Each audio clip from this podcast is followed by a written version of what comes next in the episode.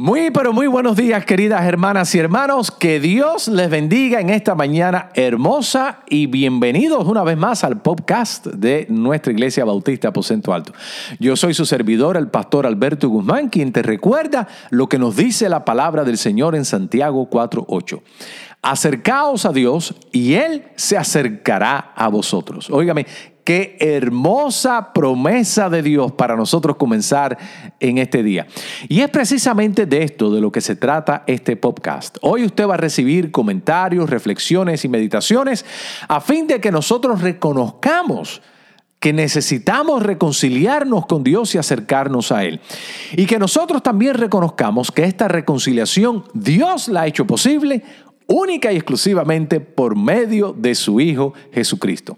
Para más información acerca de nuestra iglesia, nos puede visitar a nuestro sitio web www.iglesiabautistaaposentoalto.org. Ahí usted puede ver el blog de nuestra iglesia, que estoy seguro que le va a ser también de bendición. Si desea ver este podcast en YouTube, con mucho gusto nos puede visitar a nuestro canal de YouTube puede poner Iglesia Bautista Aposento Alto y ahí usted va a ver el logo azul donde dice Hay vida en Jesús y ese es nuestro canal de YouTube.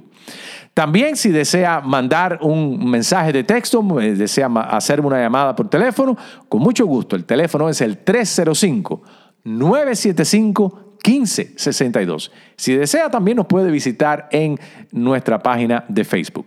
Pero ahora vamos a ocuparnos del cafecito, lo, cual es muy importante y necesario también. Pero no pierda la sintonía porque ya regresamos y vamos a compartir lo que Dios tiene para nosotros en esta mañana, incluyendo para mí también. Así que no te vayas, que ya regresamos. Amén.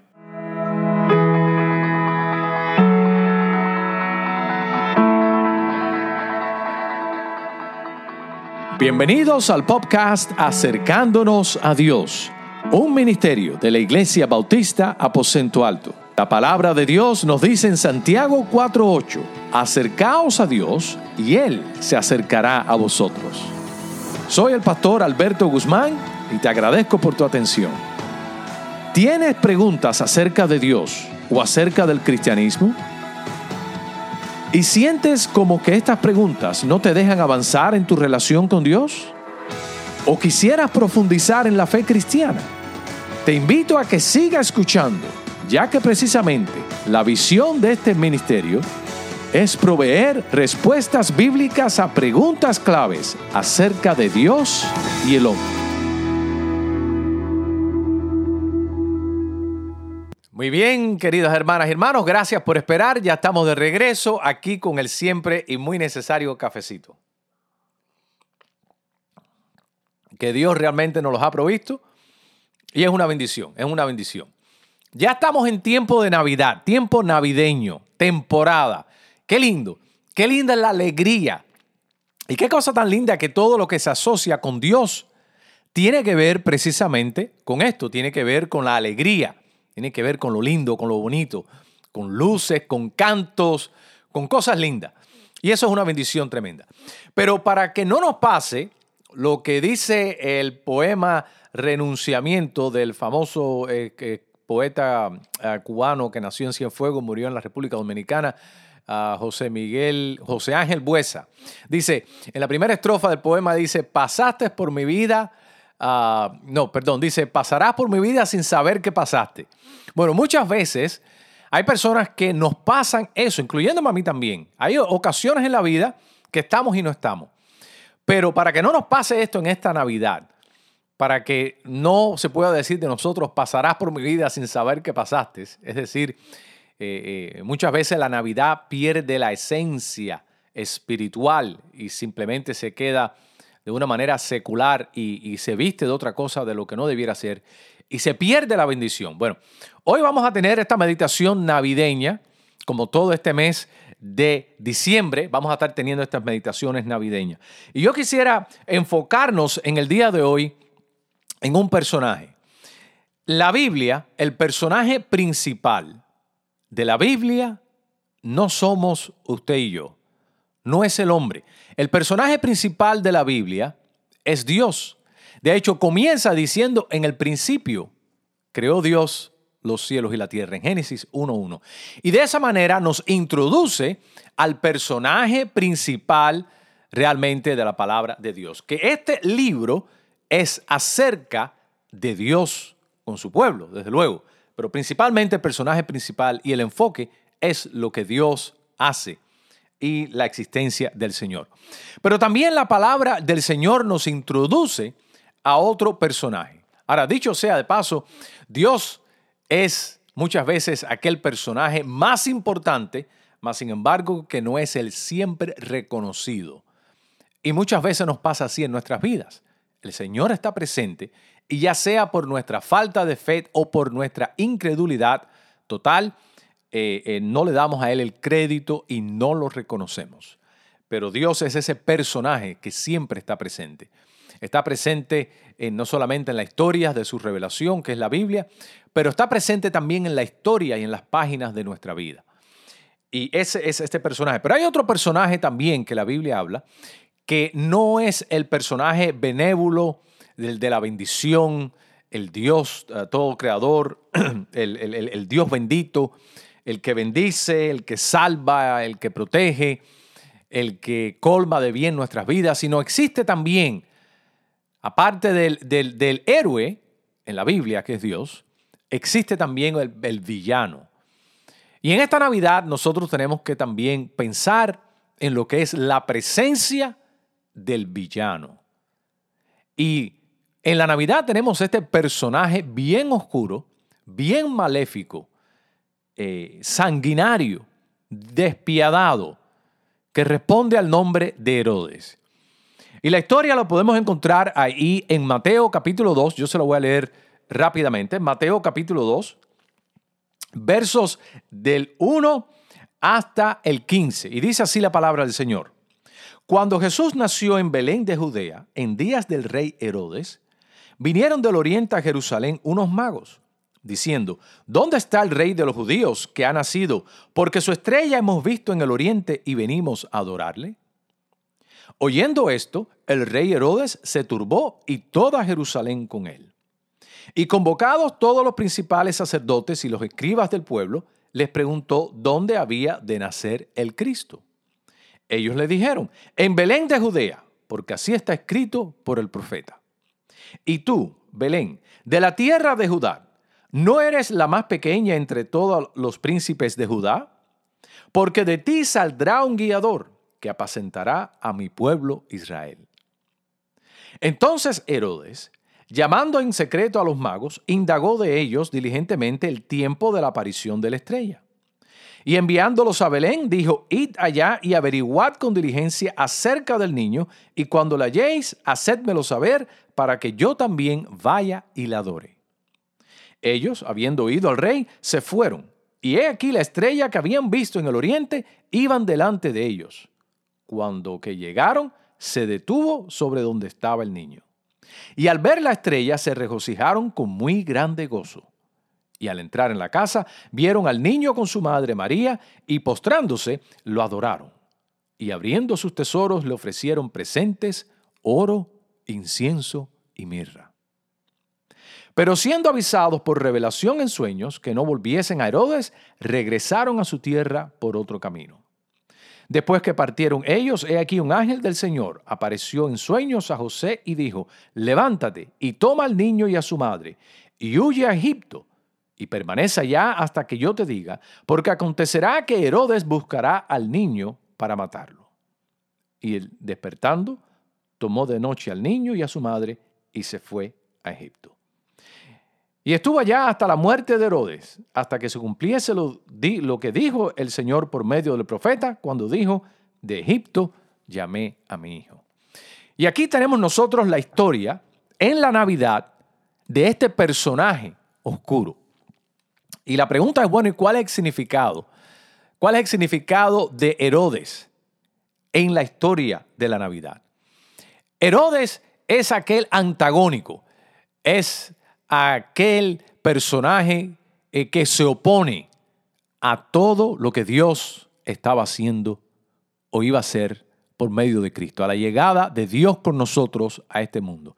Y Herodes representa aquello que se opone, aquel personaje poderoso que tiene autoridad, que tiene poder, que tiene recursos, superior desde el punto de vista humano a esta pareja de la Navidad, a José y a María, que eran realmente vulnerables, eran pobres eh, y estaban a la merced. Dice que no, no, no se encontró ni lugar para ellos en el mesón. Muchas cosas carecían José y María, mas no le carecía la presencia y la bendición de Dios Todopoderoso. Eran desposeídos en cuanto al aspecto físico, pero no en cuanto al aspecto eterno, porque el eterno estaba con ellos. Mas, sin embargo, este otro personaje lo tenía todo. Herodes representa el poder, eh, eh, eh, la afluencia, el dinero, la vanagloria, todo esto.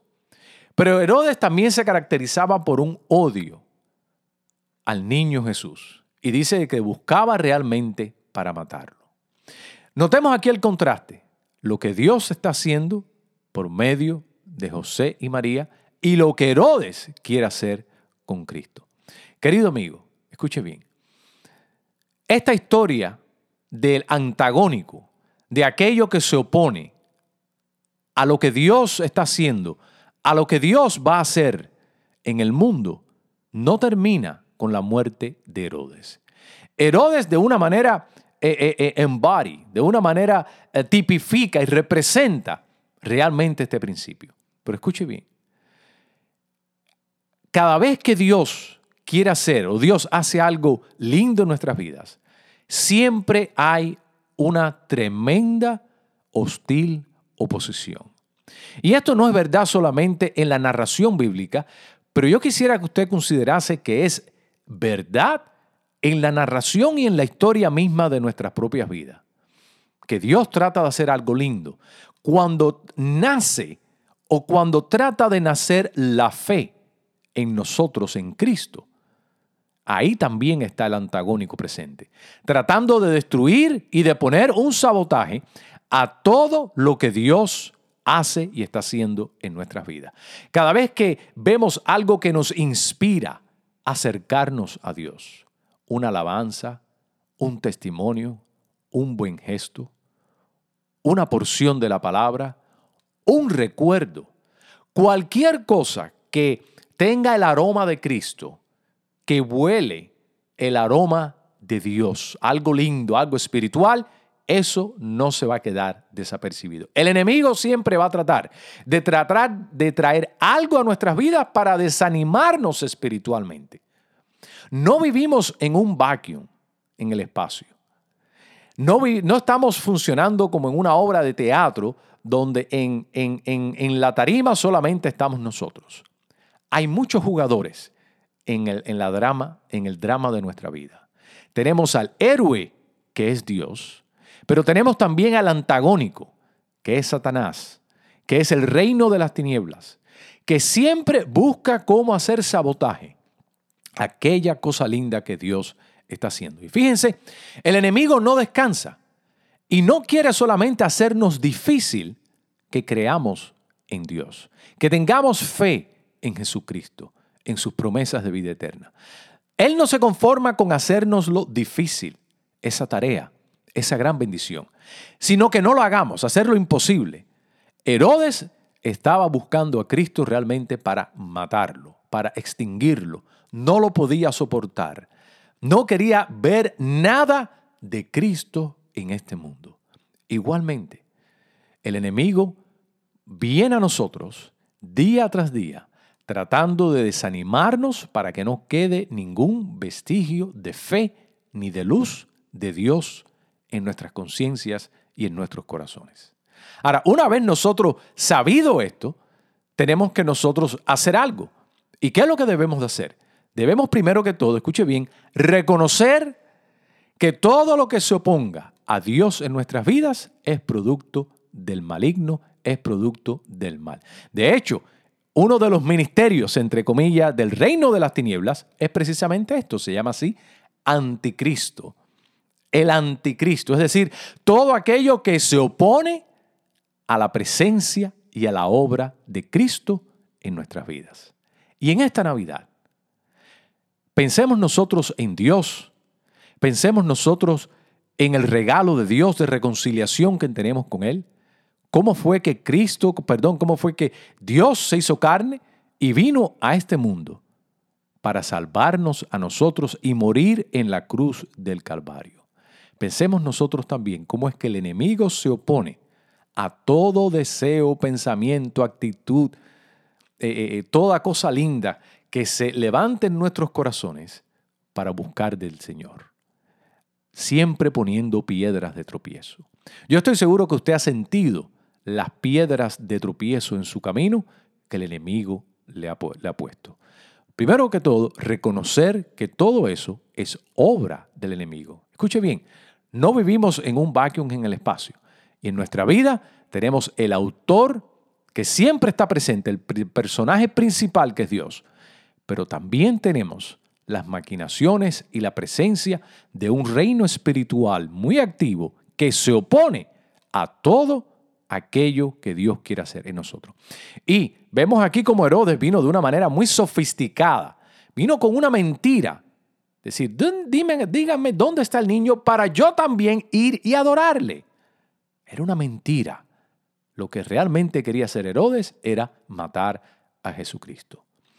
El enemigo viene a nosotros con argumentos de mentiras. No necesitas a Dios, no necesitas a Cristo. Eso es una vida aburrida en la iglesia.